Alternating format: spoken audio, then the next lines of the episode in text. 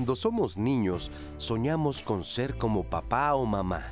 Luego crecemos y al llegar a la adolescencia, lo que menos queremos es parecernos a ellos. En la edad adulta, inconscientemente y casi sin darnos cuenta, empezamos a adoptar conductas, estilos y hasta gestos que suelen ser muy similares a los de nuestros padres. La relación entre los hijos y sus padres puede tener un impacto significativo en el desarrollo de la personalidad y el comportamiento de un individuo. Sin embargo, también influyen otros factores como el entorno social, las experiencias personales y la capacidad de adaptación. Reconocer la influencia de los padres o ascendientes es parte del desarrollo de nuestra identidad a lo largo de la vida, ya que con los años nuestros rasgos pueden parecerse a los de ellos, como el comportamiento, modos de resolver conflictos, ciertas palabras, actitudes hacia los hijos y la pareja o formas de ordenar ciertas cosas. También gestos de desagrado, miradas o hasta sonrisas. Pero no estamos condenados a ser iguales, porque siempre hay otras maneras de hacer las cosas. Hoy, en Diálogos en Confianza, nos preguntamos, ¿soy como mis padres? Hola, ¿qué tal? ¿Cómo están? Me da muchísimo gusto saludarlos y darles la bienvenida a Diálogos en Confianza. El día de hoy vamos a hablar de un tema muy interesante. ¿Soy como mis padres? Nos estamos haciendo esta pregunta desde un lugar más profundo. Nos estamos preguntando en qué cosas me parezco a mi mamá, en qué cosas a mi papá, a mis papás, a mis mamás, qué cosas sí me sirven, qué cosas no me sirven. Por ejemplo, estamos hablando de posturas frente a la vida, de creencias, de prejuicios, de actitudes, y por supuesto también, pues bueno, de todo lo que es lo cotidiano que hacemos en el día a día y que seguramente muchas de esas cosas nos estorban. La forma como nos relacionamos entre nosotros, con nuestras parejas, con nuestros hijos, con el entorno y que tenemos que hacer un alto y preguntarnos si realmente esto tiene algo que ver conmigo, con mi ser, con mi forma de ver la vida, si me siento cómoda con todas estas cosas o se las regreso a mis papás y busco las mías propias. Y si algunas de ellas me gustan muchísimo, bueno, pues por supuesto que me quedo con ellas y es más, hasta las perfecciono. De eso vamos a hablar el día de hoy, es un tema muy, muy interesante, así es que quédense con nosotros porque estamos segurísimas que les, van a gustar, que les va a gustar muchísimo.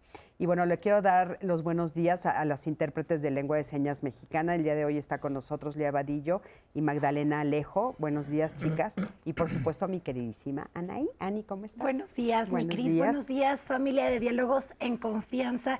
Estos cuestionamientos que nos hace Cris, me encantaría que conforme vayamos avanzando en el programa, ustedes se los vayan haciendo y además resolviendo, nos los vayan compartiendo en todas las plataformas. Ya saben que estamos en vivo a través de Facebook, de Twitter, estamos en la aplicación Mi Cris de 11 más, por si no la han descargado, también ahí nos pueden ver en vivo y seguir la conversación. Así que esto está abierto, la línea telefónica 55 51 66 40 00. No hay excusa para que ustedes formen parte de este diálogo pues con nuestros especialistas y por supuesto con Cris.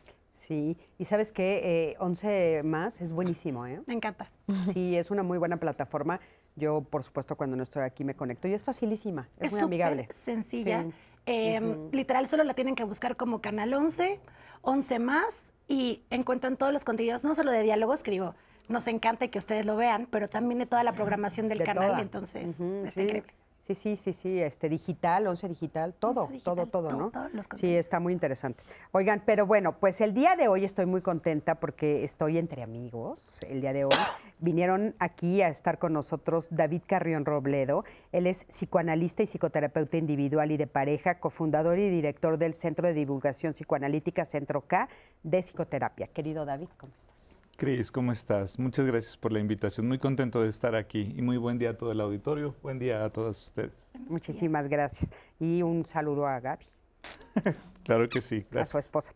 Y bueno, también está con nosotros Rosario Busquets Nosti, psicóloga y terapeuta familiar, autora del libro Si lo amas, edúcalo, dirigido a los, a los adolescentes. Y bueno, por supuesto, este, Chayo está contigo, ¿no? Chayo contigo. Chayo contigo. Así es. Famosísima en radio, mi queridísima Chayo, ¿cómo estás? Bien, muy contenta de estar aquí contigo. Yo también, feliz de tenerte por aquí. Y tenemos también con nosotros a Regina Gutiérrez, ella es psicoterapeuta cognitivo-conductual, licenciada en psicología y cursa la maestría en terapia cognitivo-conductual.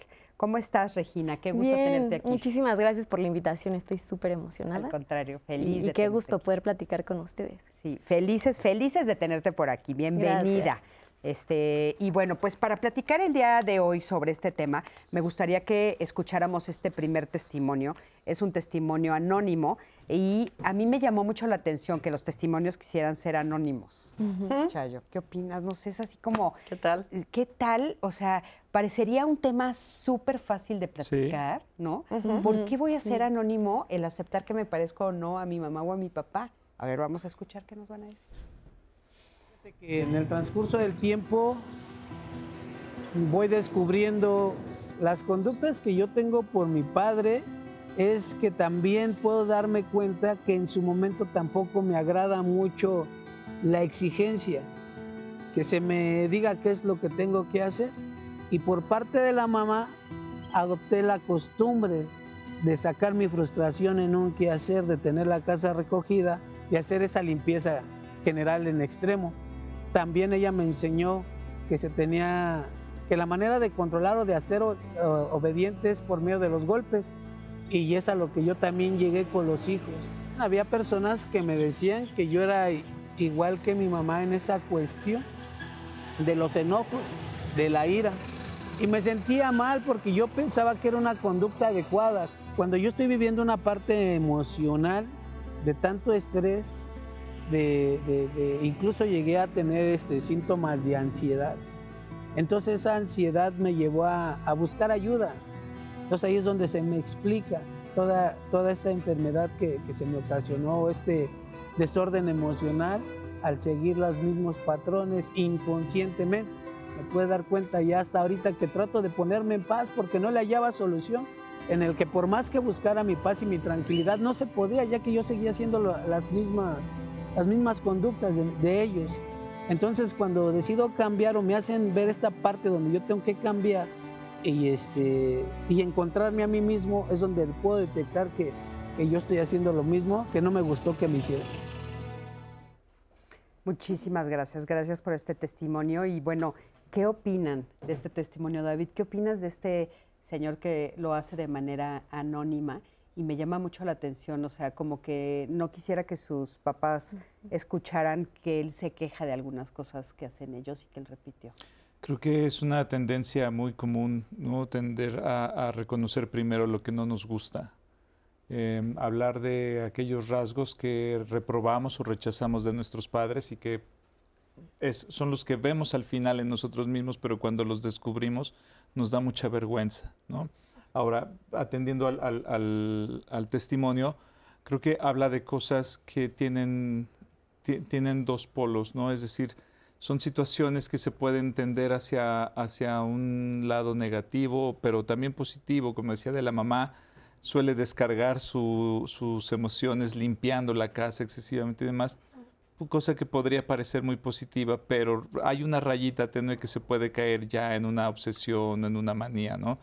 Y, del padre, lo mismo, es decir, creo que cada rasgo que tenemos de nuestros padres puede tender hacia una conducta positiva o negativa. Es, es la posibilidad que nosotros tenemos como adultos, atendiendo a lo que decías al principio, convertirnos en adultos significa poder asumir y poder tomar la responsabilidad de estos rasgos que hemos heredado o que tenemos de ellos, ¿no?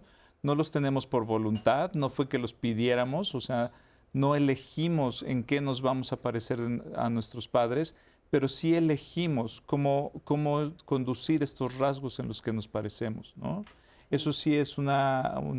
o sí podríamos elegir, porque... Podríamos elegir, quiero decir que, exacto, que es la posibilidad de elegir, ¿no? Es decir, tomar la responsabilidad de ese rasgo y hacer algo por llevarlo hacia donde queremos. Claro. Chayo, yo, yo oigo una buena intención en el, anonimato. o sea, un, eh, si voy a plantear algo que no me gusta, no quiero que mi padre, mi madre, si me escuchan, se sientan rechazados por mí cuando caigo en la cuenta de esto, ¿no? Eh, ahorita que decía David, no elegimos en qué nos parecemos, creo que hay diferentes momentos, ¿no? Cuando tú haces el señalamiento de, bueno, sí podríamos elegir. Hay un primer momento en el que no elegimos, caemos en la cuenta, ¿no? Hay algo que está pasando conmigo que no me gusta. Cuando hago el análisis descubro que lo aprendí o me contagié de un comportamiento que sé que viene de mis padres y que fue inevitable, ¿no? Porque es de quien copiamos, de quien mamamos ciertas conductas. Cuando caigo en la cuenta de eso que no me gusta y me hago responsable, me apropio de ahí y digo qué quiero que pase de ahora en adelante, es cuando viene la elección responsable de y a partir de ahora qué quiero hacer con eso. Y es cuando ya, lo que hablábamos fuera del aire, no antes de empezar el programa, yo reconozco mi responsabilidad, lo asumo como mío y digo hacia dónde lo encauzo, ¿no?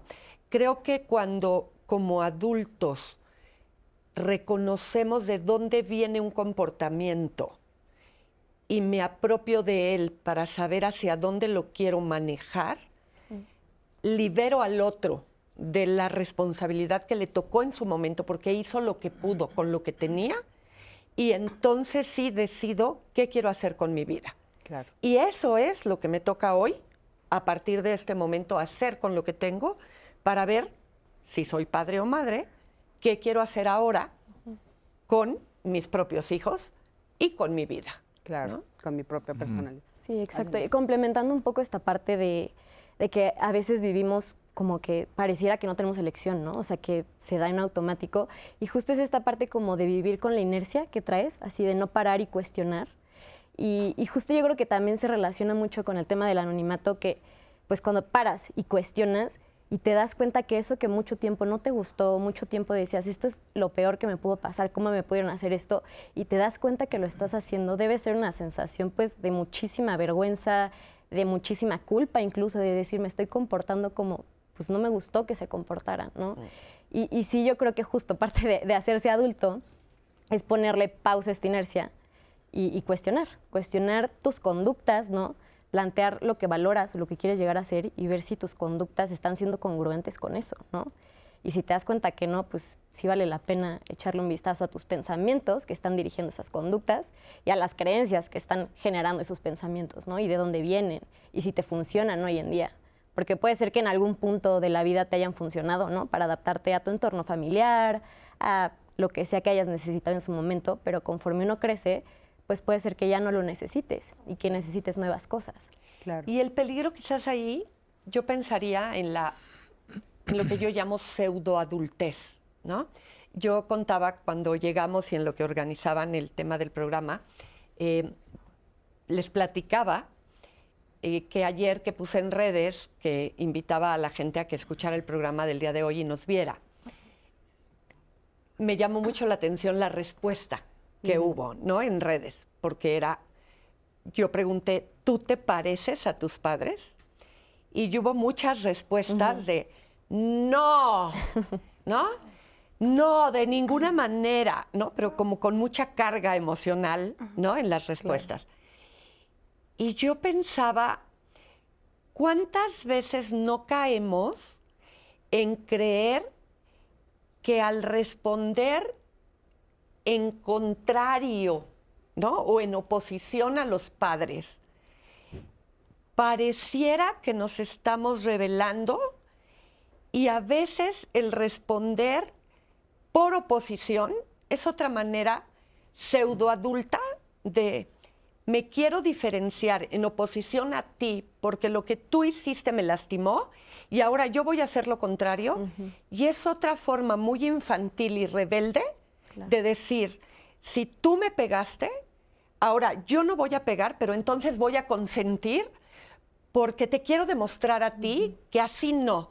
Pero entonces yo hoy a mis hijos los voy a consentir y a maleducar porque yo no voy a hacer lo que tú me hiciste, pero entonces hoy sobreprotejo de una forma negligente para que tú veas que lo que tú me hiciste estuvo mal, pero entonces en realidad lo que quiero es comprobarte desde el contrario, pero estoy haciéndolo igual de mal. Exacto. Nada más que de una forma como para castigarte a ti la forma en la que tú me educaste, pero de una forma infantil para que tú creas que yo no lo hago como tú, pero por oposición a ti. Y no se dan cuenta que en realidad no estoy haciendo una evolución madura, crítica, correcta, sino igual de mal, porque no estoy reconociendo lo que sí y lo que no funciona,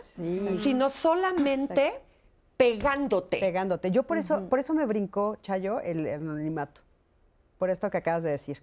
Y te voy a decir por qué. O sea, yo, yo cuando estábamos haciendo la pregunta, cuando dijimos, yo lo vi desde el lado positivo.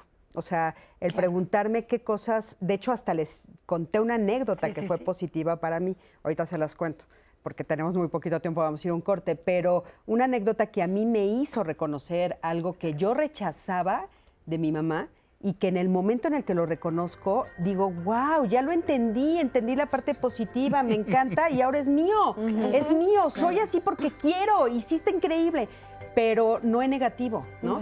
Y ahorita, por ejemplo, me llamó la atención porque se parece a lo que me pasó a mí, un poco cuando este señor dice el exceso de limpieza, ¿no? Y entonces yo dije, ¿exceso de limpieza? ¿Será exceso de limpieza? O sea, tal vez a él era chiquito y no le gustaba que le dijeran que recogiera, ¿no? Claro. Claro. O sea, no me. Oye, ¿por qué no me dejas de dejar todo tirado en mi cuarto? ¿Por qué? es, mi cuarto, déjame hacerlo como yo quiera, ¿no? y de repente, pues es que mi mamá se obsesionaba con la limpieza. Ah, ¿Será? Hmm. Así es. ¿Será que se obsesionaba con la limpieza o será que yo sigo enojado por algo infantil? Exacto. ¿No? Entonces, por eso me llamó la atención un poco el anonimato, ¿no? Dije, ¿qué quiere decir esos anonimatos realmente? Vamos a un corte, en un momentito regresamos, quédate con nosotros, estamos en Diálogos en Confianza.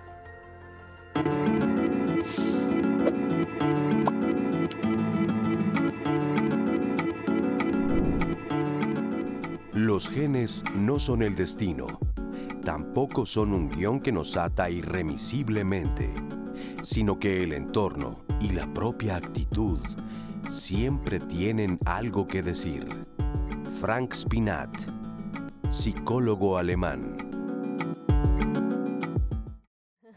Familia, ya estamos de regreso en vivo con ustedes y quiero decirles que lo ha platicado Cris, lo del anonimato, y, también ustedes, eh, la participación es, crucial.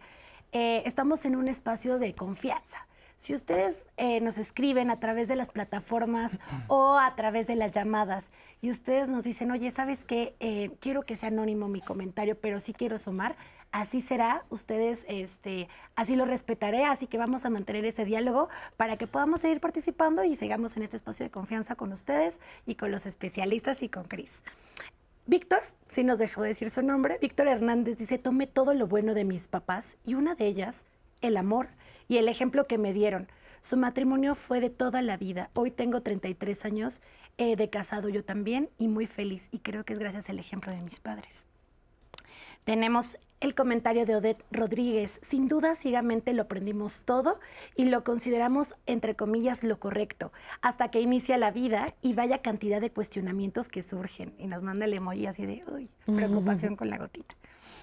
Ricardo Antonio Ramírez nos escribió a través de YouTube. Yo soy mucho como era mi madre, optimista, resiliente, paciente y agradezco que me enseña con su ejemplo cosas buenas para la vida.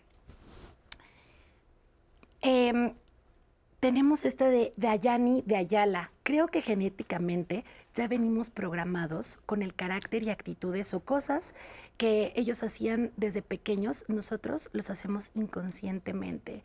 Nos preguntan si eso es correcto o no. Ya nos irán resolviendo los especialistas si eso es, eh, se programa genéticamente. Víctor, tengo muchas cosas de los dos y es una gran bendición haber tenido a mis padres, siempre estar, están en mi corazón y aprendí mucho de ellos. Creo que genética, ah, este es el que les acabo de leer. La mejor parte es cuando los padres nos dan la mejor herencia y esa es cuando es siempre para mejorar, pero cuando es mala y negativa las cosas son mucho más difíciles en el entorno, pero los padres siempre nos darán la vida y eso es y será un gran agradecimiento. Hay que valorar simplemente eso. Nos pide esta, por ejemplo, que sea un comentario anónimo.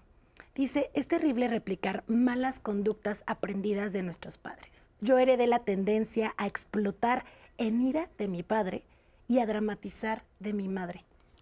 Así eh, los comentarios, y cierro con este de Silvia, que dice, cuando mi hija empezó a vivir en pareja, me dijo que se dio cuenta que estaba repitiendo conductas que yo tenía y así como había algunas que le gustaban y de las que quería aprender y seguir replicando, había otras que estaban afectando la relación de su pareja. Y que quería trabajar en terapia esas conductas aprendidas que no quería en su vida y que no le beneficiaban.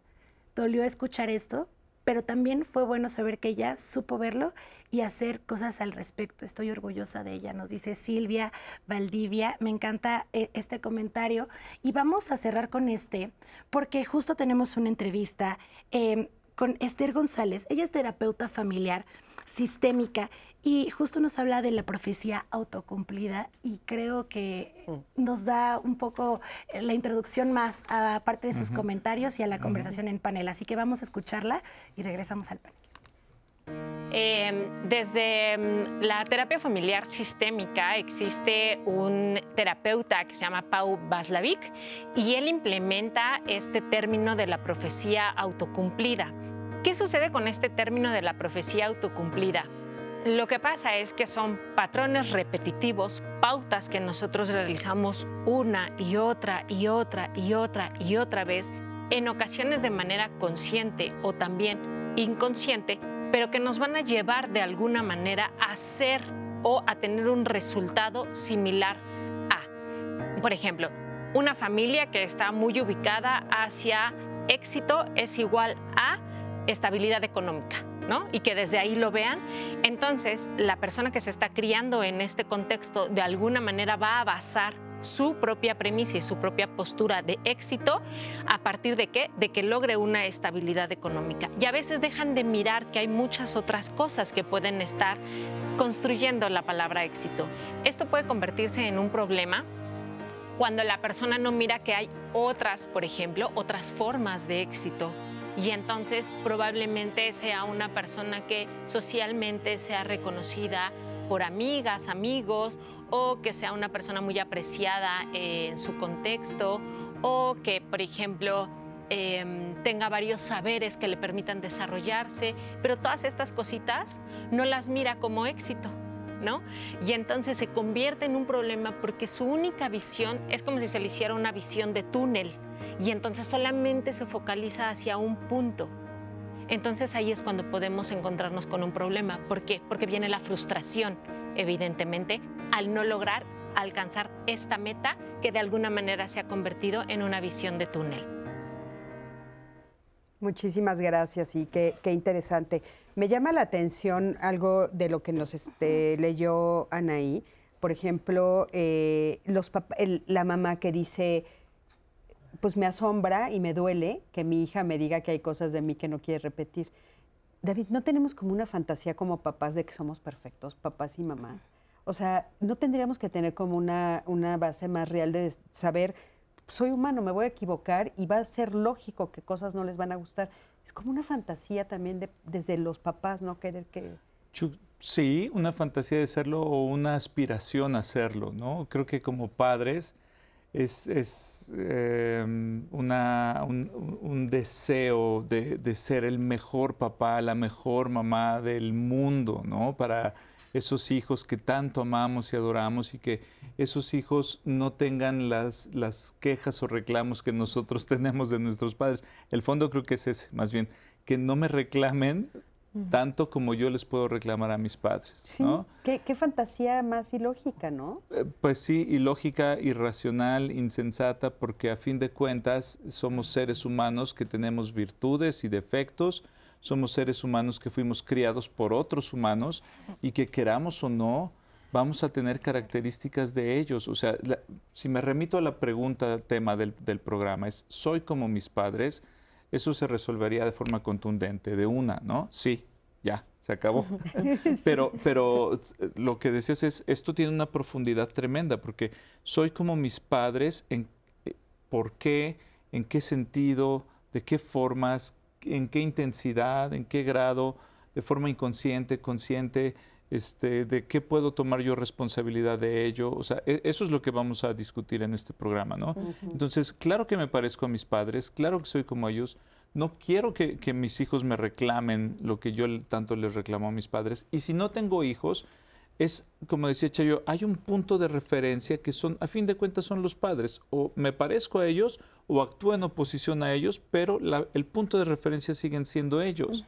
Mala noticia siguen siendo el centro de mi cabeza, el centro de mi pensamiento y de mi conducta, consciente o inconscientemente la mayoría de las veces, ¿no? Entonces, este, esta intención o pretensión de ser padres perfectos y demás, yo creo que es más bien una intención de, que no me reclamen, de no, de no equivocarme. Ahora, esas equivocaciones o esas fallas, em, como bien decía, son, inevitables, somos seres humanos. Yo creo que lo importante no tanto es el, cometer el error o la falla, sino lo que se hace con ese error, ¿no? O sea, lo que viene después, qué capacidad tengo de reconocer y asumir que he repetido un patrón que a mí me parecía lo más reprobable. Lo estoy repitiendo, vale, inevitablemente. Ahora, ¿qué hago con eso? ¿Hacia dónde lo quiero dirigir? ¿no? Y lo repetimos inevitablemente porque son nuestros objetos o puntos más cercanos de referencia. Es decir, en el desarrollo, pues vamos tomando aspectos de nuestro entorno y lo más cercano son los padres.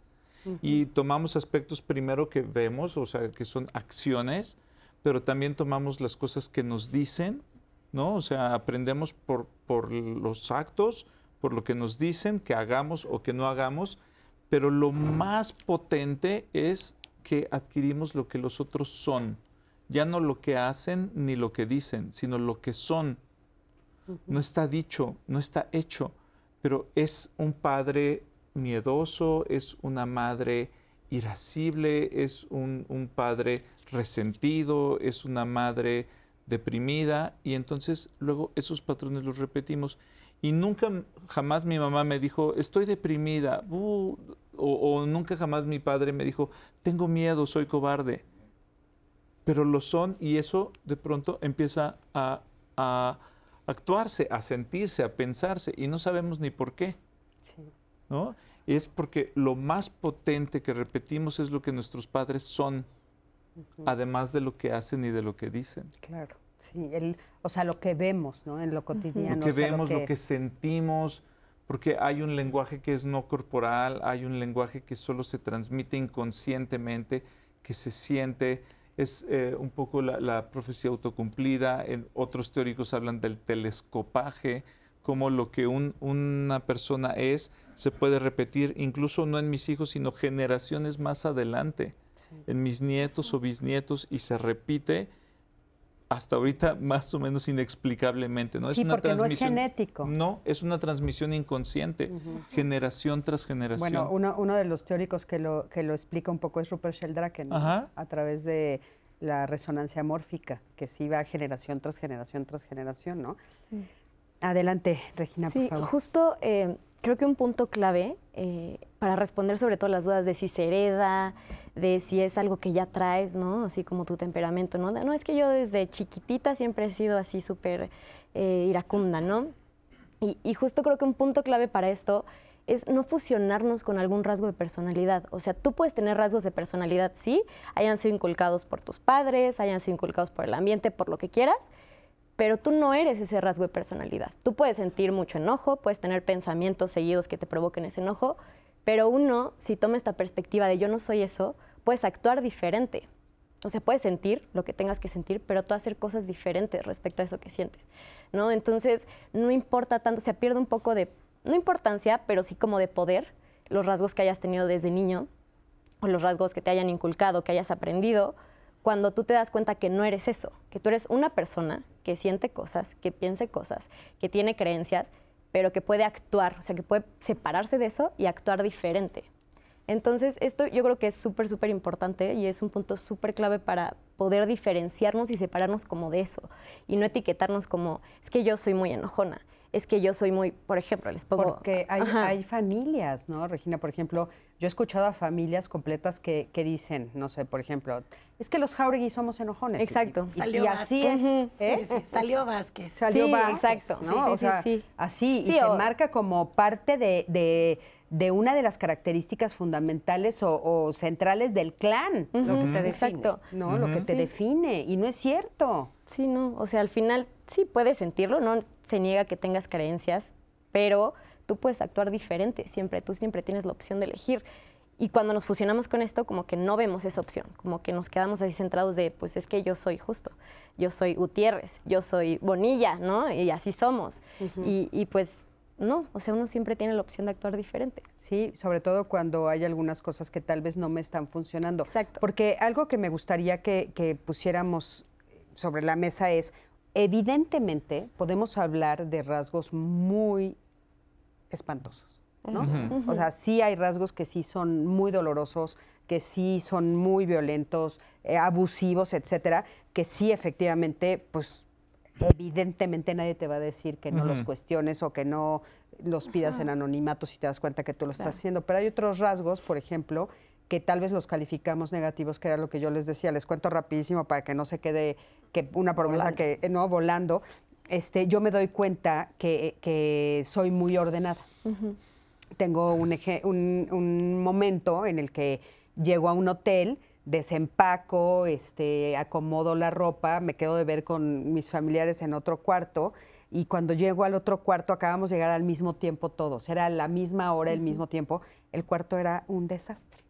Las maletas estaban tiradas en el suelo, ya olía cigarro, todo estaba tirado, ¿no? Y que les conté y nos gustábamos de la risa.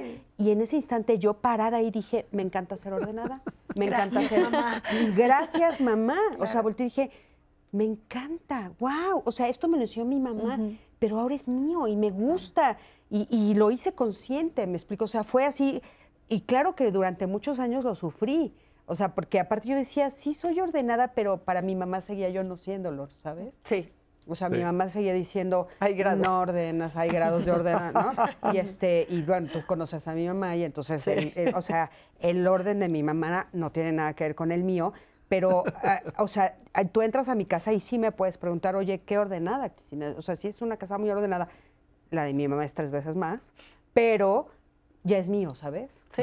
O sea, lo convertí en algo mío positivo y se lo agradecí muchísimo. O sea, agradecí ese rasgo. Hay otras cosas que no. O sea, y yo decía, bueno, en este momento que lo convertí en mío, pues entonces yo ya lo hago a conciencia porque me gusta. Y entonces también la forma en la que se los enseñé a mis hijos fue diferente, Chayo. O sea, yo a mis hijas les, conté esta anécdota y les dije, van a disfrutar mucho ser ordenadas más adelante. Ahorita no me vas a... Y tal vez ese es un rasgo del que tú alguna vez, tal vez, alguna vez te quejaste. No, no, miles de veces. Porque tu madre te pedía que, ordenaras, que recogieras, que limpiaras. Sí, sí, y seguramente me caía gordísima. Fue lo peor para ti alguna vez y de pronto ya está. Sí. O sea, cuando te das cuenta, eso ya está en ti. No solamente me caía, o sea, no solamente lo criticaba, David, no quería hacerlo igual. o sea, yo pensaba, yo no voy a ser así. Sí lo pensaba. No, yo no, así de exigente, no, no. Y de repente dije, sí, wow, me gusta, sí. O sea, fue transformar eso que yo tanto me quejaba en sí lo quiero, sí lo quiero, sí lo quiero, sí quiero que sea mío, sí quiero ser así. O sea, lo transformé completamente, ¿no? Entonces, claro que me quejaba y, ella lo sabe. Pero entonces, en el momento que lo transformé, yo se los conté a mis hijas, ¿no? Les dije, y a mi hijo también. Y a mi hijo le pasó que se fue a vivir solo y se fue a vivir con un, este, una persona que compartieron el espacio y él tuvo que salirse de ahí porque no aguantó que el otro no era ordenado. Claro. Así es. No lo aguantó. Él me dijo, mamá, yo no podía entrar a ese cuarto y oler lo que olía.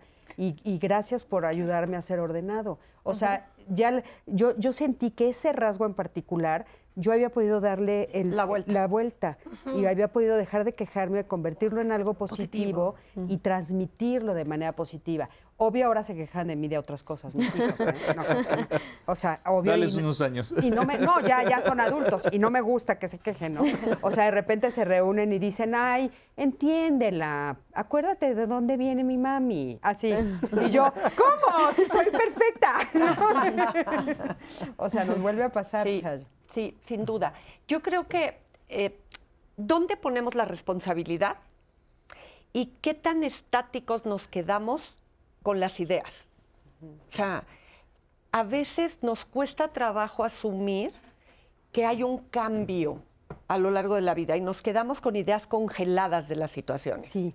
Y de pronto, ese día que tú entras al cuarto de tus familiares te percatas que ha habido un cambio en ti del cual no habías hecho conciencia. Exacto. Porque cuando tú llegaste a ese cuarto de hotel, hiciste en automático lo que ya se había vuelto un hábito en ti, Exacto. pero no se había modificado en tu cabeza el cambio para darte cuenta que ese cambio ya era tuyo, ya no era la niña que está obedeciendo a su mamá. No, ya no. Pero a la hora que te confrontas con el caos del cuarto vecino, dices, Ay, pero si ya no es Cristina la hija obediente, ya es Cristina la que se volvió ordenada por convicción personal. Nuestras ideas se tardan en mover, aunque nuestros actos ya se hayan movido. ¿Cierto? Y eso es muy particular. A veces nos quedamos con ideas congeladas de nosotros mismos y de nuestros papás. Como de lo negativo que dijimos de somos iracundos todos, ¿no? Así es. Y de pronto dices, no, pero si yo ya no soy esa, yo ya soy otra pero sigo hablando de mí como si me hubiera quedado congelada a los 18 o a los 14 o a los 11. Y resulta que alguien más te hace ver, ay, pero si tú no eres así, ¿por qué dices eso? ¿Cómo que yo no soy así? Pues ¿cómo me percibes tú? ¿No? Y a veces el otro viene a ser un espejo. Y a veces tu mamá ya no es la que tú sigues diciendo que es, hasta que otro viene y te dice, tu mamá, tu papá, pero si yo los conozco, no son así. Ay, no, es que no vives con ellos. No, a ver, espérame. Pues, ¿quién es la mamá que, que tú percibes y que yo percibo diferente? Y a veces los que tenemos hermanos, cuando oyes a tus hermanos percibir a tus padres de una manera distinta, dices, pues, pues ¿con qué papá viviste? Sí, claro. ¿No? Sí. No es cierto. Mi papá, mi mamá, no para nada. ¿No? A veces estamos muy poco dispuestos a ir modificando nuestras ideas acerca de lo que va sucediendo en la vida cuando las cosas ya no son así, ¿no? Entonces, creo que no estamos tan abiertos al cambio como creemos. Y los procesos terapéuticos nos pasará a los que estamos aquí, que trabajamos en el campo terapéutico, a veces no cambiamos tan rápido nuestras ideas acerca de, porque nos quedamos muy, muy arraigados. Sí, por, eso yo, por eso yo no creo en la terapia breve, porque creo que te tardas un poquito más que breve. Oigan, acompáñenme a ver este otro testimonio, también es anónimo. Vamos a ver qué eh, nos dice esta persona que estuvo negada a parecerse a su mamá. Le causaba conflicto, pero vamos a ver qué nos dice. Acompaña. Bueno, cuando era niña, este, todo el mundo me decía que me parecía mucho a mi mamá. Y no me molestaba porque cuando era niña, pues yo era así como muy obediente, muy todo buena niña, ¿no? Buena hija. Pero en la adolescencia, como a todos nos pasa, pues nuestros papás dejan de ser nuestros héroes y vemos, empezamos a ver sus defectos. Y sus defectos, pues obviamente no me gustaban pero con el tiempo me fui dando cuenta de que pues esos defectos también los tenía yo, ¿no? Entonces, pues muchas veces había cosas que, por ejemplo, mi mamá es como muy terca y este, yo también, de repente mis amigos me lo decían, eh, mi mamá es muy directa, sea, dice las cosas sin filtros y eh, pues yo también, bueno, he sufrido un poco con eso porque en trabajos, desde la escuela, luego decían que era grosera. Y es que a veces mi mamá también, a veces es grosera porque no se da cuenta de, que sus críticas o lo que dice, pues lastima o afecta a los demás. Por ejemplo, ella es muy impuntual, yo ya me di cuenta de eso y me ha traído muchos problemas en la vida y hoy en día eh, he trabajado mucho para ahora yo ser puntual, ¿no? Entonces, eh, también ahí se van rompiendo algunos patrones, algunas cosas. Creo que de mis hermanos y yo, soy la que tiene más conflicto con ella. Y siempre me han dicho, pues es que son igualitas, es que se parecen mucho. Entonces eh, dicen por ahí que lo, que lo que te choca, te checa. Por mucho tiempo me peleé con eso, estuve negada a parecerme a ella, pero también por otro lado, este, pues ya con la madurez y todo, eh, lo reconozco, lo reconozco y me reconcilio con ello. O sea, digo, ok, sí, soy así, ¿no? No lo puedo negar, soy así, pero eh, trato de hacerlo a mi beneficio, como, como la terquedad por la tenacidad. Pues sí, irme cachando y decir, eh, hacerlo de manera positiva.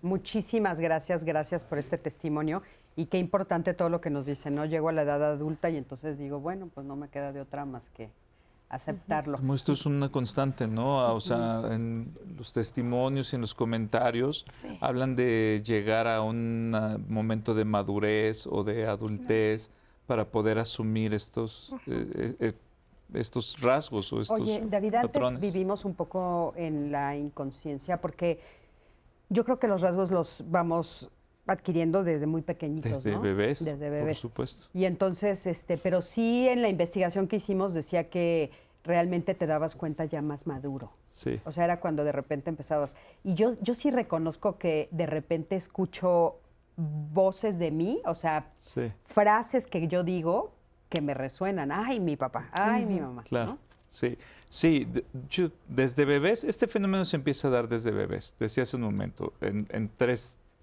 digamos, en tres segmentos, ¿no? Lo que nos dicen, lo que hacen y lo que son. Si me permiten contar una anécdota personal, cuando mi hijo tenía como año y medio más o menos, recuerdo una ocasión que llego a casa y él está con su abuela sentados en la sala y mi esposa estaba dormida. Y entonces él empieza a gritar, ¡ah! Y le hago, cállate, que tu mamá está dormida. Y él se me queda viendo y para el grito y empieza a hacer. Así como yo movía la boca en voz baja. Y él empieza a hacer eso. Y esto me pareció, pues primero muy gracioso, pero luego entiendo, claro, es que eso es lo que pasa desde que somos bebés lo que vemos lo empezamos a replicar, ¿no? Tenemos unas neuronitas que se llaman espejo, que nos ayudan para poder identificarnos y replicar conductas, sí, identificar en otros rasgos comunes, etcétera. Si eso pasa desde bebés, eso no termina, eso no deja de suceder y va siendo cada vez más y más y más complejo, ¿no? Porque ya no es nada más lo que vemos, es como decía también lo que se siente, algo que se transmite inconscientemente sin palabras, sin, sin sonidos, sin nada, solo inconscientemente. Entonces, no termina, no para de suceder. Ahora, desde niños, algunos niños sí pueden irse dando cuenta de los rasgos que van adquiriendo de la familia, pero creo que comúnmente son los rasgos positivos, ¿no?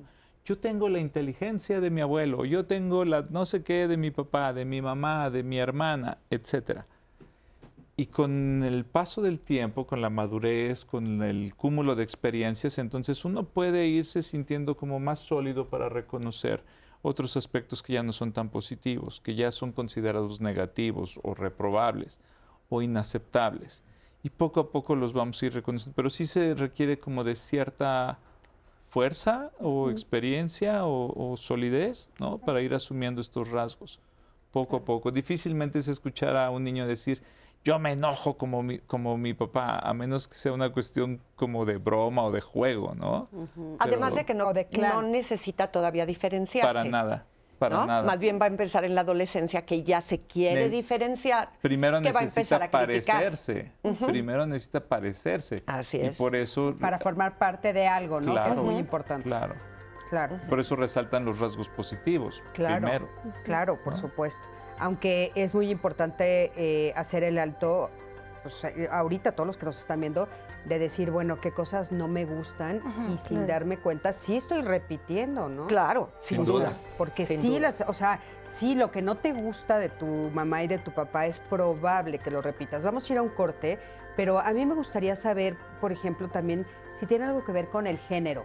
Porque de repente tenemos esta creencia de, bueno, entonces las mujeres le copian a la mamá y ah. los hombres le copian al, al papá, este, o le copiamos a los dos, ¿O cómo, cómo se establece esto? Si nos pueden ahorita decir regresando de este corte. ¿Quieres leer rapidísimo? No, que nos digan esta respuesta, mi Cris, que también nos marquen al 55 51 66 40 00.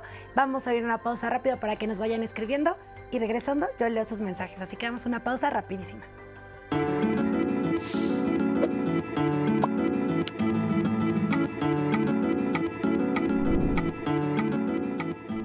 Piensa es normal que llegues a actuar como tus padres, pero tú no eres tus padres. Boris Cyrulnik, neurólogo y psiquiatra francés.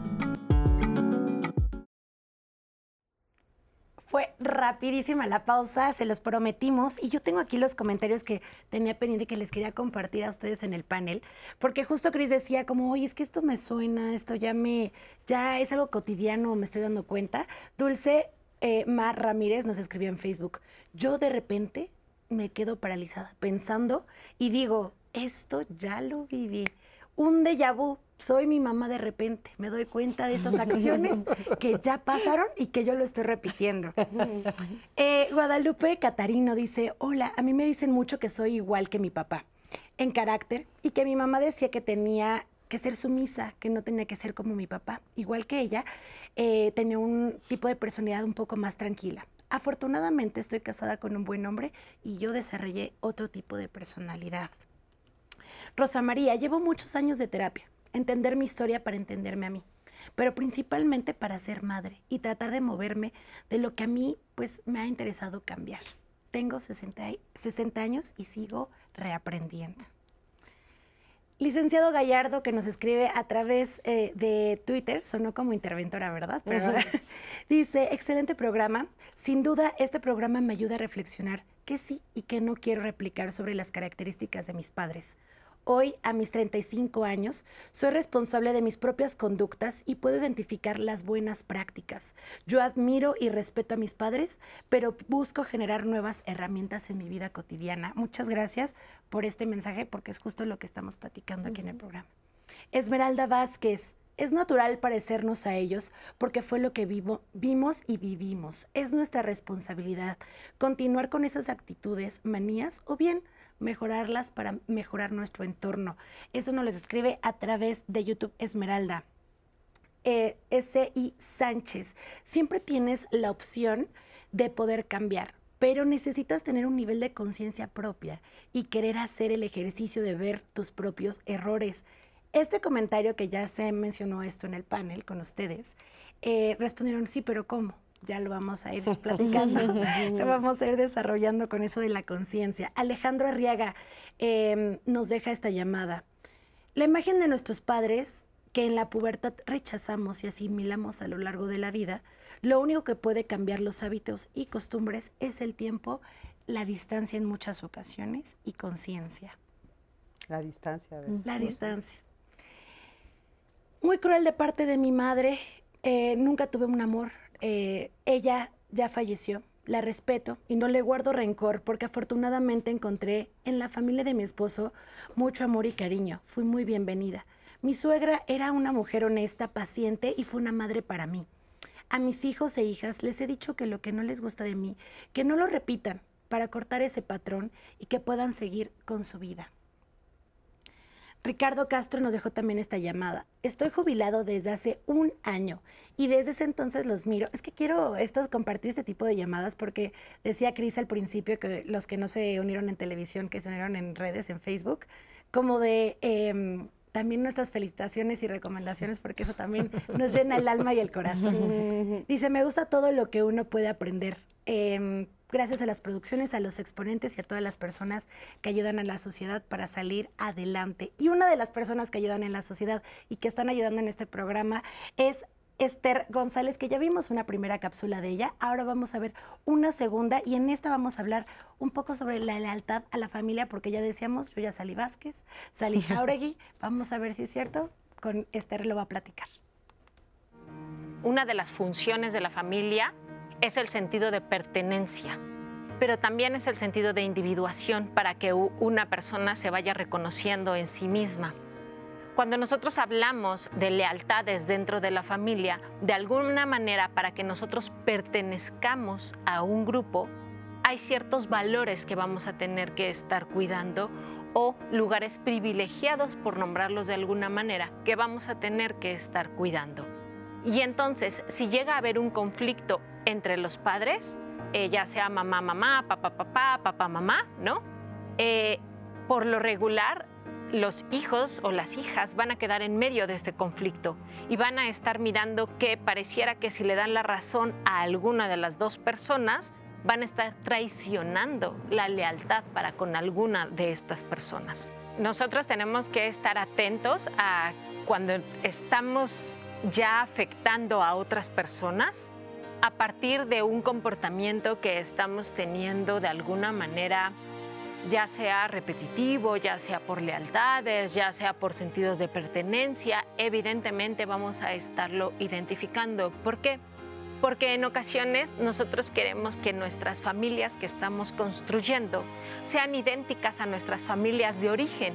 Y entonces escuchamos frases como, es que en mi casa, Y cuando hacemos incluso este comentario, estamos eh, pasando dos mensajes. Uno, pareciera que las reglas que estaban allá eran las reglas perfectas. Y dos, que entonces esto de pronto no es tu casa, ¿no? Y entonces ahí uno entra en unos conflictos que de pronto habría que estar mirando porque se pueden llevar a que las familias entren en dificultades. Entonces sí es importante estar revisando y mirando y asesorándose de, de estas cosas. Eh, qué interesante, ¿no? Que todo, bueno, pues regresa a estas alianzas eh, inconscientes y a veces conscientes que tenemos con la familia. Antes del corte eh, les estábamos preguntando a ustedes si tenía que ver con el cruce de las mujeres le copian a, a las mamás y los hombres les copian a los papás, si eso es cierto o cómo se juega aquí el tema del género. Yo creo que influye mucho también el tema de roles de género que tenemos sobre todo como en la cultura mexicana, ¿no? Y, pues se van formando creencias, creencias en la familia y creencias que se transmiten a los hijos, ¿no? Entonces las mujeres hacemos esto, ¿no? Y los hombres hacen esto. Entonces si por algún momento de niño que pues estás explorando, que estás entendiendo el mundo, como que te sales de ese rol, te lo reprochan o te lo regañan, entonces tú vas aprendiendo y tú dices, ah, ok, entonces así es como funciona la vida, ¿no? Y es lo que hablábamos, o sea, de niños estamos aprendiendo a entender el mundo, estamos aprendiendo a adaptarnos y quienes nos ayudan y nos orientan son nuestros papás, pero lo hacen desde sus propias creencias, ¿no? Y, y pues conforme crecemos puede ser que ya nos demos cuenta que eso ya no nos funciona. Entonces yo creo que sí, muchas veces sí se repite esto de que las mujeres se parecen a las mamás por el tema yo creo que de roles de género y y a lo mejor no, a lo mejor ya en cuestiones de resolución de conflictos sí adoptamos cosas de los dos, eh, pero en eso en específico yo creo que sí influye. ¿Tú qué opinas? Opino que tomamos cosas de ambos. Eh, coincido con, Regina que claro que hay una situación del rol, del género, una cuestión social, cultural y familiar, pero ya en la intimidad de la familia uno va tomando aspectos tanto de mamá como de papá sabemos que hombres y mujeres, o sea, hombres tenemos un lado, un aspecto femenino del, del, carácter y de la conducta, mujeres tienen un aspecto masculino del carácter y de la conducta, y eso es porque uno convivió con papá y con mamá. Ah, que no estuvo uno de los dos, pero estuvo la idea que se le transmitió sobre ese padre o sobre esa madre. Y eso, eso es suficiente para que uno adquiera esos rasgos. No, a mí nunca me contaron nada. es una transmisión inconsciente de esos rasgos. Esa madre sí conoció al padre de estos hijos y les va a transmitir algo a favor o en contra de ciertos rasgos de ese padre, pero se va a transmitir. Claro, y toda la, familia también extendida, ¿no? Los abuelos, los tíos, etcétera. Hubo historia, ¿no? se conoció. Entonces, eh, yo creo que tomamos rasgos de ambos lados.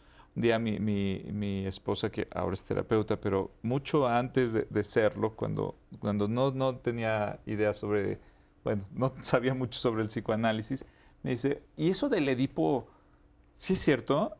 y digo, pues pues sí, o, ¿qué, quieres decir?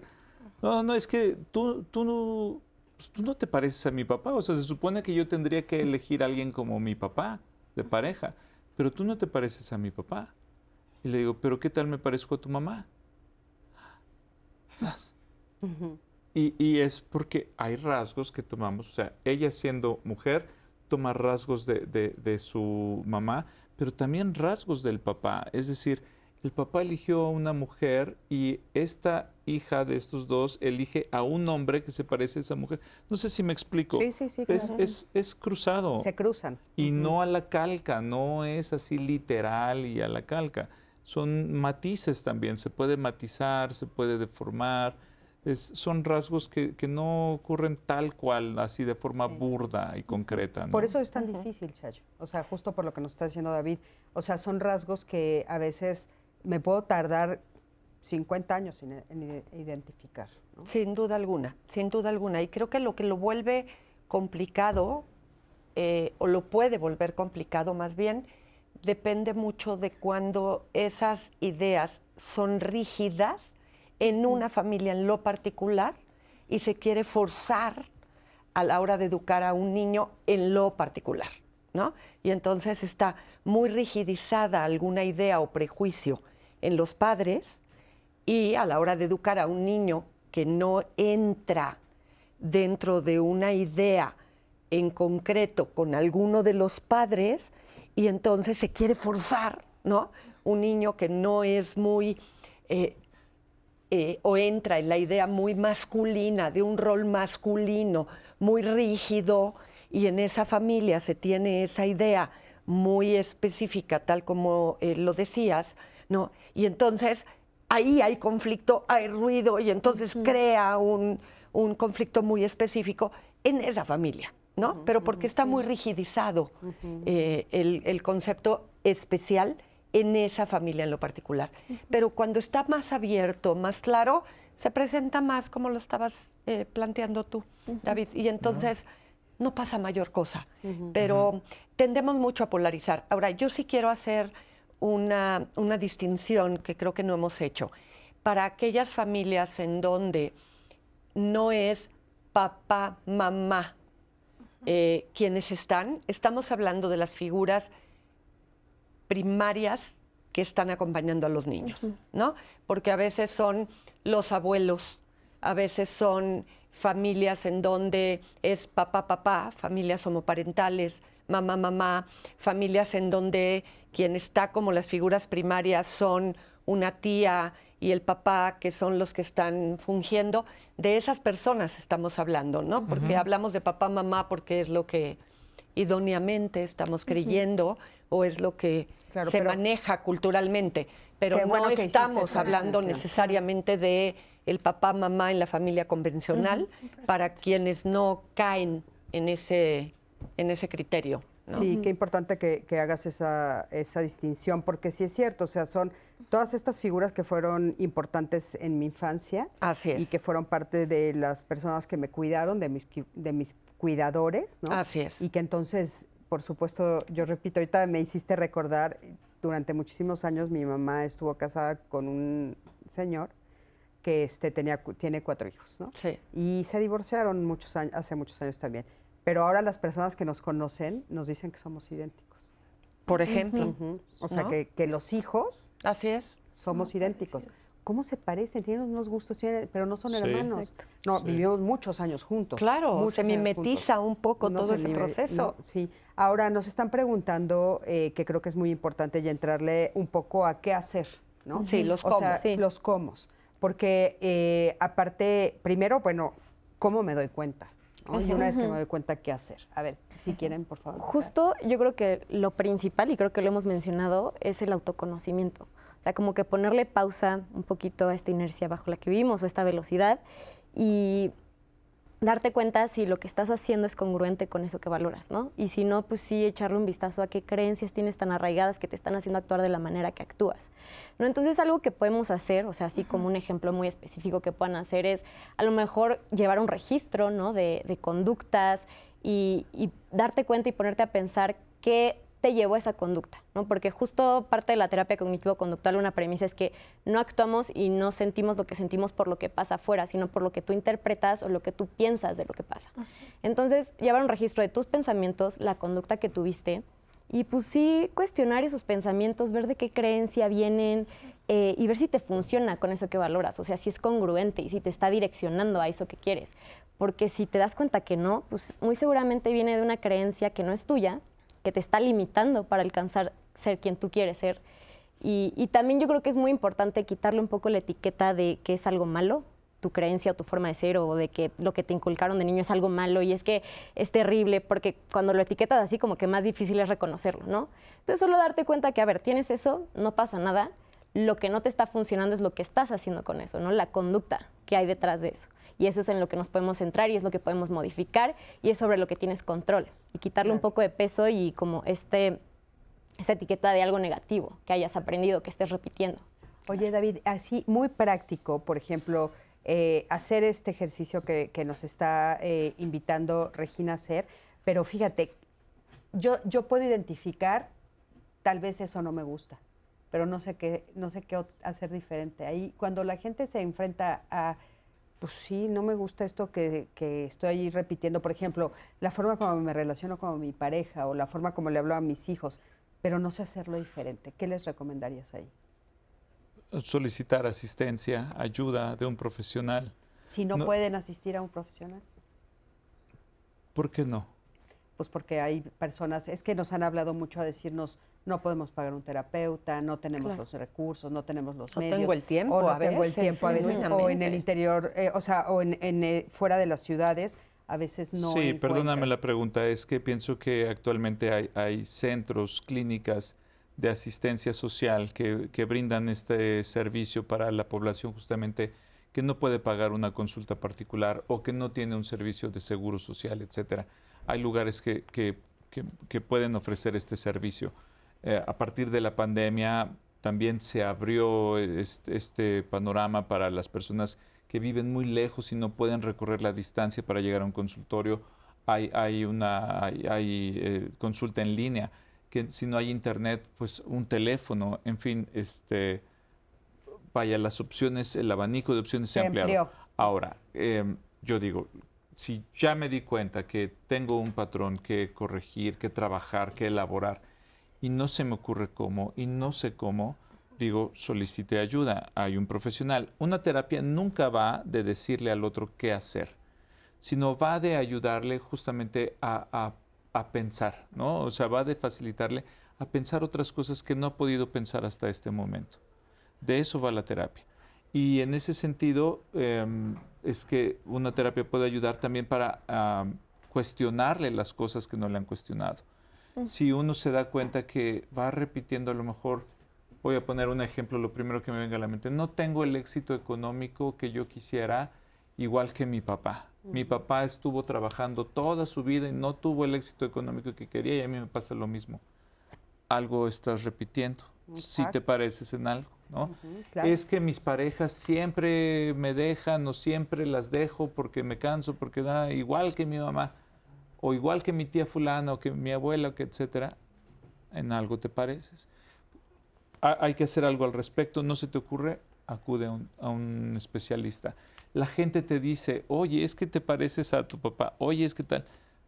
Detente un momento a pensarlo, por más que te, te, choque, por más que te desagrade, detente un momento a pensarlo, como decía Regina, eh, para la inercia, ¿no? Para la inercia, detente un momento, piénsalo. Oye, David, eh, ahorita estás, estás mencionando como este cambio ya de acciones. Pero si nos vamos un pasito antes, en donde hablábamos en los primeros bloques que tenemos, empezamos a detectar estas actitudes y empezamos a decir, ah, es que esto, o soy así porque así era mi papá o así era mi mamá conmigo. Y nos dice esta, hago o retomo este tema que hablábamos en el primer bloque porque Alfonso nos pregunta, ¿Cómo dejo de justificar que mis acciones son iguales a las de mis padres? ¿Y cómo hago para soltar esa justificación en mis actos?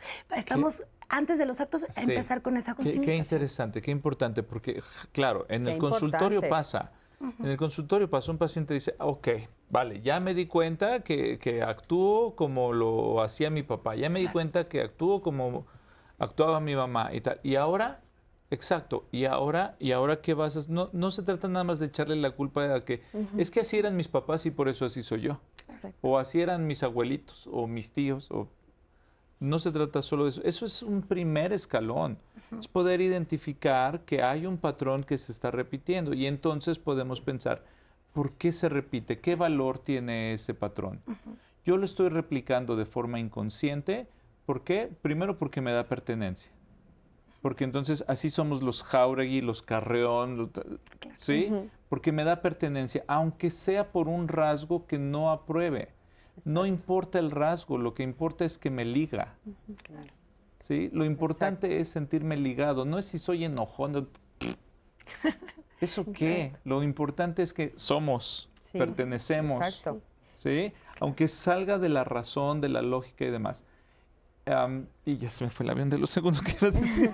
ahorita viene, ahorita, viene, el seguro. Pero, ah, sí, antes de, los actos. Claro. Lo reconozco. Ahora, entonces, ¿por qué tengo ese rasgo? Primero, porque me da pertenencia. Segundo, porque me permite a lo mejor hacer una descarga emocional y seguirle echando la culpa a los demás y seguir diciendo todos están en mi contra, no me quieren, son tontos, lo que sea, seguir como nada más. No hacerte responsable porque no dices, hacerte responsable.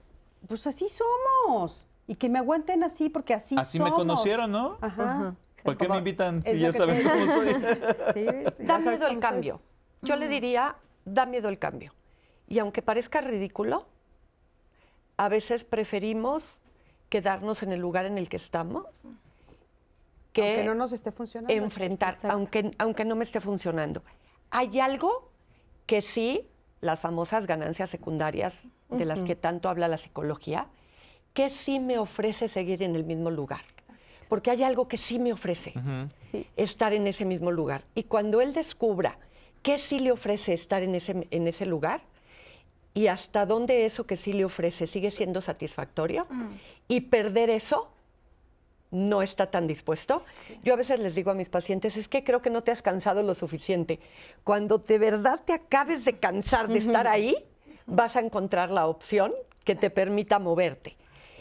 Em, yo sí creo que a veces podemos hacer cosas aunque no Em, hayamos encontrado la respuesta adecuada. Es decir, yo les digo muchas veces a las personas, ok, a lo mejor no va a ser lo correcto lo que, vas a, lo que vamos a hacer o lo que te invito a que hagas, pero si de verdad ya no quieres seguir haciendo lo mismo porque por ahí ya no quieres actuar, eh, vamos a empezar a tantear por ensayo y error, porque además así aprendiste cuando eras niño, por ensayo y error. ¿Cómo sé que esto ya no te gusta o que por ahí no va? Porque llega a las vísceras. Te sientes mal. ¿No te gustó? No te gustó. Y las vísceras están conectadas al sistema límbico, que es el que te dice, eso no funciona. Claro. ¿Por qué? No lo sé y habría que reflexionarlo, ¿no? Pero de aquí a que lo reflexionamos, podemos trabajar paralelamente. Entonces, hagamos algo que nunca has hecho y ya veremos el resultado. Empecemos por hacer algo que no, que no has actuado antes. Y por ahí vamos a ver qué. Pensemos en voz alta. Puedes hacerlo de la forma A, de la forma B, de la forma C. ¿Lo habías intentado? No. Intentémoslo y veamos y analizamos el resultado. Claro y veamos qué sucede y sorprendámonos. Sí, yo a veces les digo, por ejemplo, también otro, otro de los ejemplos que, creo que puede servirle al público es, ¿no te gusta cómo se relacionan tus papás? ¿Qué pareja sí te gusta? Mm. Y entonces puede ser en una, una, telenovela, puede ser una película, vela varias veces. ¿Qué te gusta de esa pareja para que empieces a ensayar a hacerlo diferente? Vamos a un corte, en un momentito regresamos, quédate con nosotros, estamos en Diálogos en Confianza.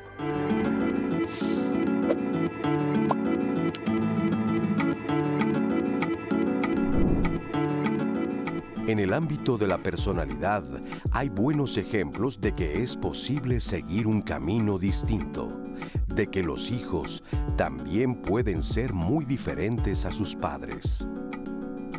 Frank Spinaz, psicólogo alemán.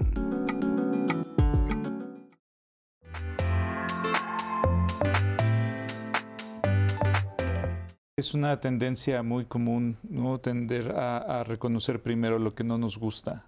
Aquellos rasgos que reprobamos o rechazamos de nuestros padres y que son los que vemos al final en nosotros mismos, pero cuando los descubrimos nos da mucha vergüenza. Cada rasgo que tenemos de nuestros padres puede tender hacia una conducta positiva o negativa. Convertirnos en adultos significa poder asumir y poder tomar la responsabilidad de estos rasgos que hemos heredado o que tenemos de ellos, ¿no? No elegimos en qué nos vamos a parecer a nuestros padres, pero sí elegimos cómo, cómo conducir estos rasgos en los que nos parecemos. Cuando hago el análisis descubro que lo aprendí o me contagié de un comportamiento que sé que viene de mis padres y que fue inevitable cuando caigo en la cuenta de eso que no me gusta y me hago responsable, me apropio de ahí y digo qué quiero que pase de ahora en adelante, es cuando viene la elección responsable. Parte de, hacerse adulto es ponerle pausa a esta inercia y, y, cuestionar, cuestionar tus conductas, ¿no? Plantear lo que valoras lo que quieres llegar a ser y ver si tus conductas están siendo congruentes con eso. Si vale la pena echarle un vistazo a tus pensamientos que están dirigiendo esas conductas y a las creencias que están generando esos pensamientos, ¿no? Y de dónde vienen yo hoy a mis hijos los voy a consentir y a maleducar porque yo no voy a hacer lo que tú me hiciste, pero entonces hoy sobreprotejo de una forma negligente, no estoy haciendo una evolución madura, crítica, correcta, sino igual de mal. Somos seres humanos que tenemos virtudes y defectos. Soy como mis padres. Eso se resolvería de forma contundente, de una, ¿no? Sí, siguen siendo el centro de mi cabeza, el centro de mi pensamiento y de mi conducta, consciente o inconscientemente la mayoría de las veces. Lo importante no tanto es el, cometer el error o la falla, sino lo que se hace con ese error, ¿no? Creo que un punto clave para esto es no fusionarnos con algún rasgo de personalidad. Tú no eres ese rasgo de personalidad. Tú puedes sentir mucho enojo, puedes tener pensamientos seguidos que te provoquen ese enojo, pero uno, si toma esta perspectiva de yo no soy eso, puedes actuar diferente.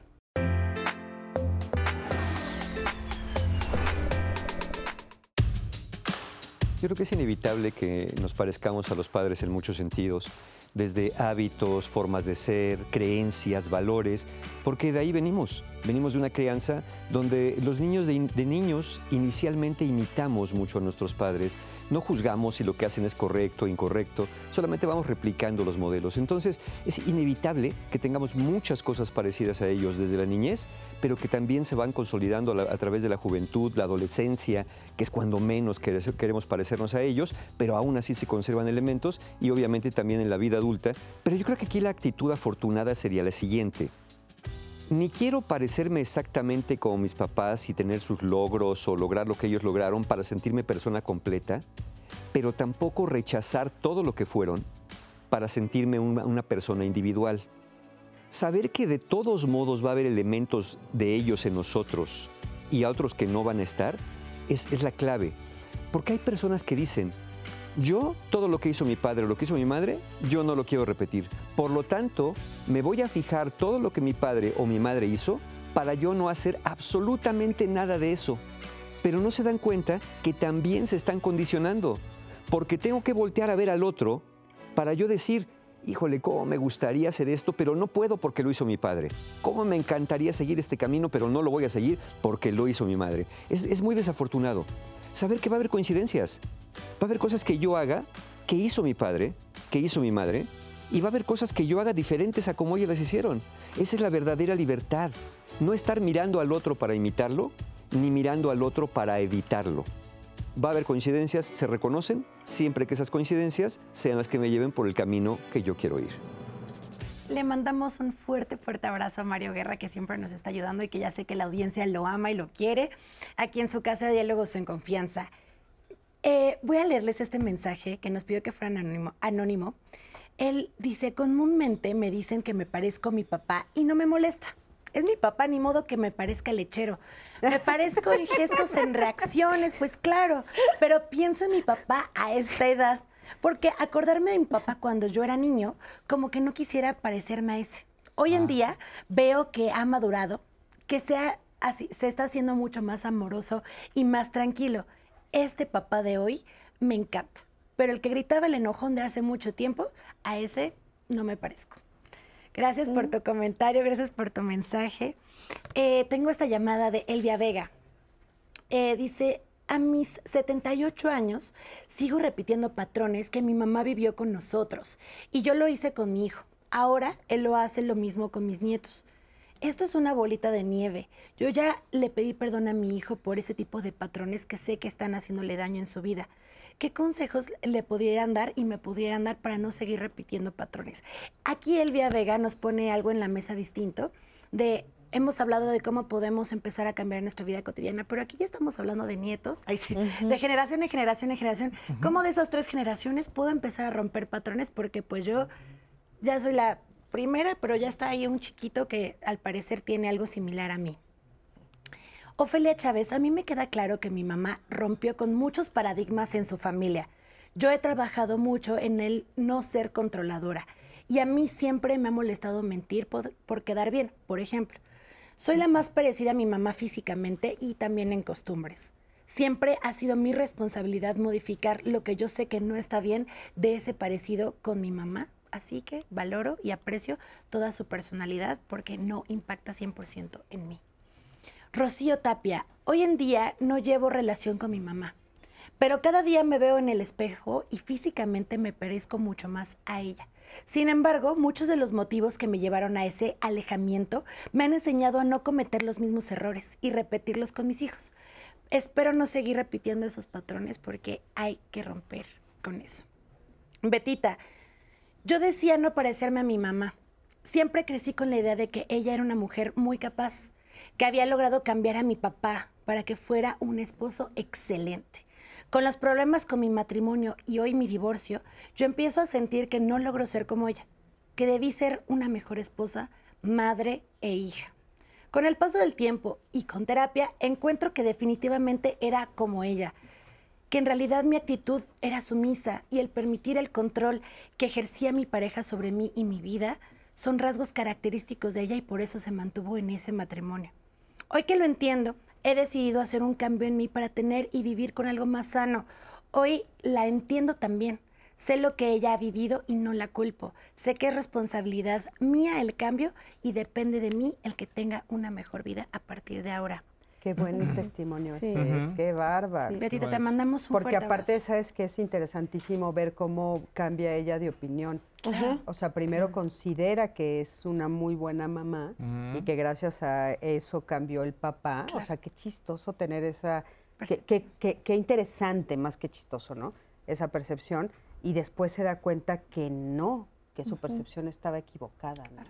Y que realmente la mamá era sumisa. O sea, qué buen testimonio sí se requiere de, como de, fuerza, de valor, ¿no? Para poder asumir que, que, mi percepción era la que estaba equivocada, o afectada, alterada, ¿no? Porque también puede ser en el sentido contrario, ¿no? También. O sea, que yo tenga una percepción equivocada y que realmente sea positivo lo que me enseñaron. Sí. También. Sí, sí. También puede ser, ¿no? Sí, sí. Y que a veces, a veces este, estos cruces de es que no me quiero parecer a mi mamá o no quiero que te parezcas o y físicamente también no lo hemos nombrado, pero a mí me gustaría si nos ponen sobre la mesa es que también si te pareces físicamente la familia te empuja hacia ese lado. Sí. ¿No? Entonces tú eres Jauregui, tú eres García Cepeda, ¿no? Sí hay una y eso separación. también afecta, ¿no? Sí hay una especie de discriminación, ¿no? Por los rasgos físicos, pero que el fondo es que esos rasgos físicos representan una forma de ser. O sea, si me, yo me parezco más a mi padre y mi madre me dice, o la familia de mi madre, es que tú eres de la familia de tu padre. ¿no? ¿eso qué significa? O sea, que soy o que enojón, controlador, tacaño, quién sabe qué aspectos tan negativos que no aprueban y por eso empiezan a rechazar. Y a lo mejor yo, yo no tengo esos rasgos de conducta o de pensamiento o emocionales, ¿no? Solo tengo un rasgo físico, sí, y me parezco a mi padre en otras cosas emocionalmente, pero ya hay un prejuicio por, ese rasgo físico. Fíjate que conocí a una familia y, bueno, rapidísimo les cuento el ejemplo porque es muy impresionante. Nace la primera hija y le dicen que es de, un lado de la familia. Sí. Nace la segunda hija y le dicen que es del otro lado de la familia. Y la primera hija, al, al lado de la familia que le asignan, son intelectuales, este, son personas que estudiaron una carrera, etcétera. Y ella hace lo mismo y a la hija segunda que, le, que le asignan el otro lado de la familia, el otro lado de la familia había delincuentes. Y muchas, muchas de las mujeres se habían embarazado a muy temprana edad y ella se embaraza a los 16. O sea, cumple el mandato tal, cual, Chayo. Es terrible eso, ¿no? Sí. Te, te empiezan a tratar de tal manera que todo va orillando a que para pertenecer acabas cumpliendo con esas con esos comportamientos. Mi, abuela era morena y muy morena y tuvo hijos güeros y morenos, mm. ¿no? Porque la bisabuela era güera y ahí va, la bisabuela era güera, la abuela morena con otros hermanos güeros. A la morena la trataron mal. Luego esa abuela tiene hijos también, güeros y morenos. Sí. A los morenos, los güeros eran los consentidos, los morenos no tanto. El menor de todos, Juanito, que te mando un beso, mi querido Juanito, eh, era con quien más peleaba, moreno, con quien más, pero era físicamente del más, él y otro, los más parecidos a ella.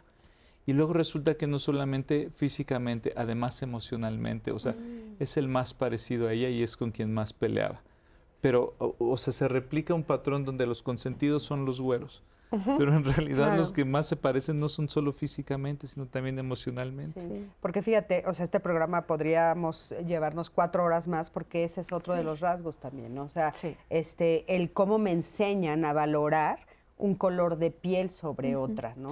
y, eso también son rasgos que aprendemos de la familia y, que, y que sin darnos cuenta, sin darnos cuenta lo hacemos, ¿no? Sí, y, justo pues viene, o sea, lo adoptas, ¿no? Como tus creencias y así funciona y así es.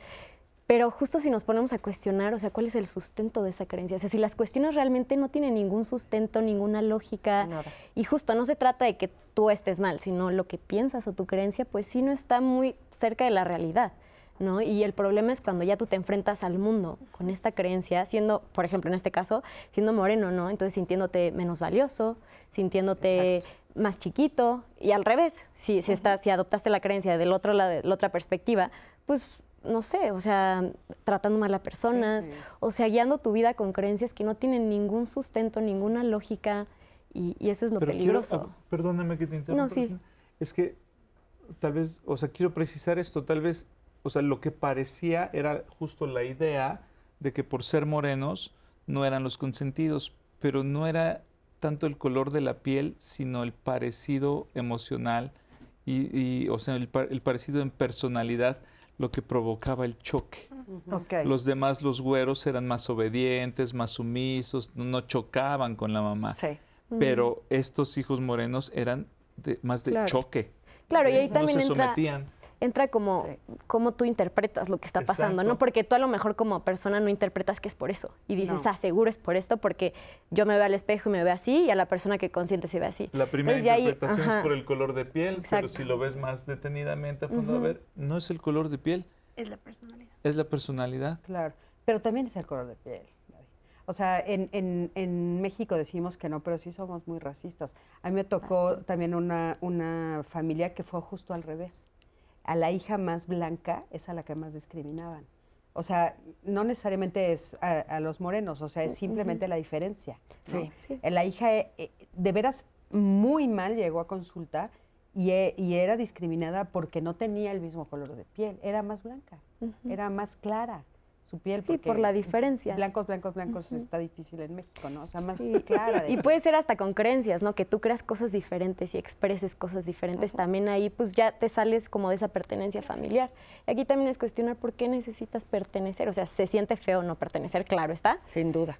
pero también es esta parte de tolerar esas emociones incómodas, que es el sentirte, eh, por ejemplo, la angustia de no sentir que perteneces. Si tú objetivamente ves que no tiene una función en tu vida pertenecer a ese cierto grupo, puedes tolerar esa sensación y hacer cosas diferentes. Porque eh, también socialmente nos exigen mucho, o sea, ¿cómo, cómo no tienes familia? Ahorita que ya estamos acercándonos a las fiestas este, de, este de, este mediado de año que son tan importantes en, en México y en el mundo, ya empiezas a tener el y, con la familia y la familia y no la familia y la importancia de la familia y no es que y se nos olvida que podemos elegir a la familia, que la familia también puede ser elegida.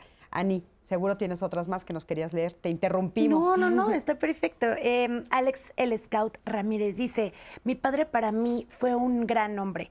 En la vida me arrepiento de una sola cosa de él, pero me gusta saber que me parezco en su responsabilidad. Hoy le digo a mi hijo que no sea como yo, pero lo más importante era saber que cada uno es diferente, hacerle saber que él también tiene su propia personalidad, sobre todo cuando lo amas mucho. Es cuando quieres ver específicamente que sea como tú, pero la realidad es que él es una persona totalmente distinta a ti. Agradezco a mis padres la vida y me hicieron consciente y mi tarea es cambiar. No porque sea malo lo que ellos hicieron en mi educación, porque me, me dieron lo que tuvieron. Ahora me toca a mí ser padre y quitarme las creencias que ya no funcionan y adaptarme a los cambios que hay en mi vida. Hay que aprender porque son tiempos distintos. Así los comentarios. Oye, pero aparte la pregunta ya interesantísima sería entonces, ¿quién soy? ¿Quién soy? ¿Quién soy? Claro. Resultado de qué soy y qué tan consciente soy de todo lo que hay a mi alrededor qué nivel de responsabilidad, insisto, tomo en aquello que voy eligiendo hacer, ¿no? Em, y, e insisto mucho en quién soy hoy, dadas las opciones que tengo, y qué voy a ir decidiendo hacer conforme va pasando el tiempo. Em, ¿Qué otras cosas van influyendo en mi vida? Y qué me voy proponiendo hacer. Eh, y sobre todo quienes nos dedicamos a trabajar y, eh, em, con, personas, quienes tenemos eh, hijos y hay que irlos acompañando en su formación, quienes capacitamos a maestros, quienes nos dedicamos a estar acompañando la formación y el crecimiento humano, qué conscientes tenemos que estar siendo ¿no? De todo lo que tiene que ver con el ser conscientes en el día a día de qué nos ayuda, con qué herramientas contamos y qué podemos hacer por el otro, Pero sobre todo por mí mismo, ¿no? Eh, los que van creciendo a nuestro alrededor, ¿no? Niños, adolescentes, qué implica lo que vamos diciendo, qué responsabilidad tenemos sobre el impacto de nuestra palabra y nuestros actos en los que nos rodean, porque... Es fundamental hacer ese alto, ¿no? O sea, ¿me parezco a mis padres? Sí. Sí. Y no, soy distinto. ¿no? O sea, no soy idéntico, no soy a la calca, una réplica a la calca, tengo rasgos de ellos, ¿sí? Decíamos, o hemos dicho todo el programa, a uno como adulto le toca la responsabilidad de moldear o redirigir esos rasgos, ¿no? Hacia dónde los quiero llevar, hacia algo productivo, constructivo para mí. Y, tengo otros rasgos que me hacen distinto de ellos, ¿no? Y otra pregunta que me, parece muy interesante y que lo menciona el primer testimonio que mencionó Ana hace rato es, ¿a qué padres me parezco? ¿A los de ahorita? ¿A los de hace cinco años? ¿A los de hace diez? ¿A los de cuando era yo adolescente? ¿Cuando era yo niño? ¿A qué padres me parezco? No solamente en qué me parezco, sino a cuáles, ¿no? Porque son unos padres los que yo tengo en, la mente y otros los que están allá en su casa. Bien importante. Bien importante, sí, cierto. Sí, y otros los que están ahí en su casa. Y esos que están ahora en su casa no, no son los mismos que fueron hace 5, 10, 15, 20, 40 años. ¿no? Ni quiénes fueron antes de que iniciara su paternidad conmigo. Por supuesto que forma parte también, sí, que también forma parte. Luego hasta con los hermanos, ¿no? No son los mismos que son contigo que a veces con el hermano, por mil y un razones. Sí. sí, sí, por mil y un razones. Y como decía Chayo, también porque los veo de manera diferente, porque soy, soy diferente. es interesante esto que ustedes comentan, porque claro, me parezco a mis papás. Bueno, para empezar, tú eres la suma de esos dos genes a nivel genético, ¿no? Sí. O sea que no puedes decir, me parece, soy idéntico a uno, idéntico a otro, pues es imposible, eres la suma. Ya ahí ya eres diferente, ¿no? Pero la pregunta yo creo que se va a quedar eh, también en el aire, ¿quién eres realmente? Porque cuando naces, ¿qué si traes, qué si es tuyo, qué no es tuyo? Hoy que eres adulto, ¿qué es de, qué fue de ellos, qué heredé? ¿Con qué venía yo? ¿Cuál era mi paquetito biológico? Qué difícil responder eso, ¿no? O sea, ¿quién era yo antes de que todo esto me estuviera, este, pues haciendo ruido en mí, ¿no? Una frase para terminar. Una frase para terminar, pues yo diría que justo no dejemos que lo que aprendimos de niños defina lo que vamos a hacer en un futuro, ¿no? Lo que, o lo que va a pasar en tu presente, sino que le quitemos un poco de peso a eso y aprendamos lo que necesitamos para ser quien quiere ser. Muchísimas gracias. Soy como mis padres, sí, tanto en aspectos positivos como negativos. Y si puedo identificar esos aspectos negativos, es mi responsabilidad hacer algo positivo con ellos, ¿no? Transformarlos, transformarme, transformar a mis padres es a través de mí. No puedo esperar cambiarlos a, a las personas, a ellos, sino transformarlos solo será a través de mí. Y ojalá pueda hacerlo porque eso será para beneficio mío y de los que me siguen. Sí, qué importante. No querer cambiarlos a ellos. Gracias, Dali. A ti. Asúmete, pero no te des por terminado o por terminada. Me encanta. Mientras hay vida, hay muchas cosas todavía por ir modificando. Y aparte te vas a seguir sorprendiendo de ti mismo, Uy, ¿no, Muchísimo. muchísimo. Muchísimo, pero así soy yo, como si ya la vida estuviera terminada. No es verdad, te pierdes de mucho. Claro. Sí, sí, sí. Y aparte vas cambiando siempre, siempre. Las cosas, eh, la vida te sorprende a cada paso, ¿no? Sí. Anaí, querida. Mi Cris, qué gozada escucharlos a los cuatro. Eh, espero que la audiencia, también escuchar y leerle a la audiencia, eh, me llevó muchos aprendizajes y de verdad, si no tuvieron oportunidad de ver todo el programa, les invito a que lo vean completito. Ya saben que se quedan en todas las plataformas, lo pueden ver en Once Más, porque sí creo que este cuestionamiento termina Cris con una conclusión bien fuerte y que ojalá que todos lleguemos a quién soy.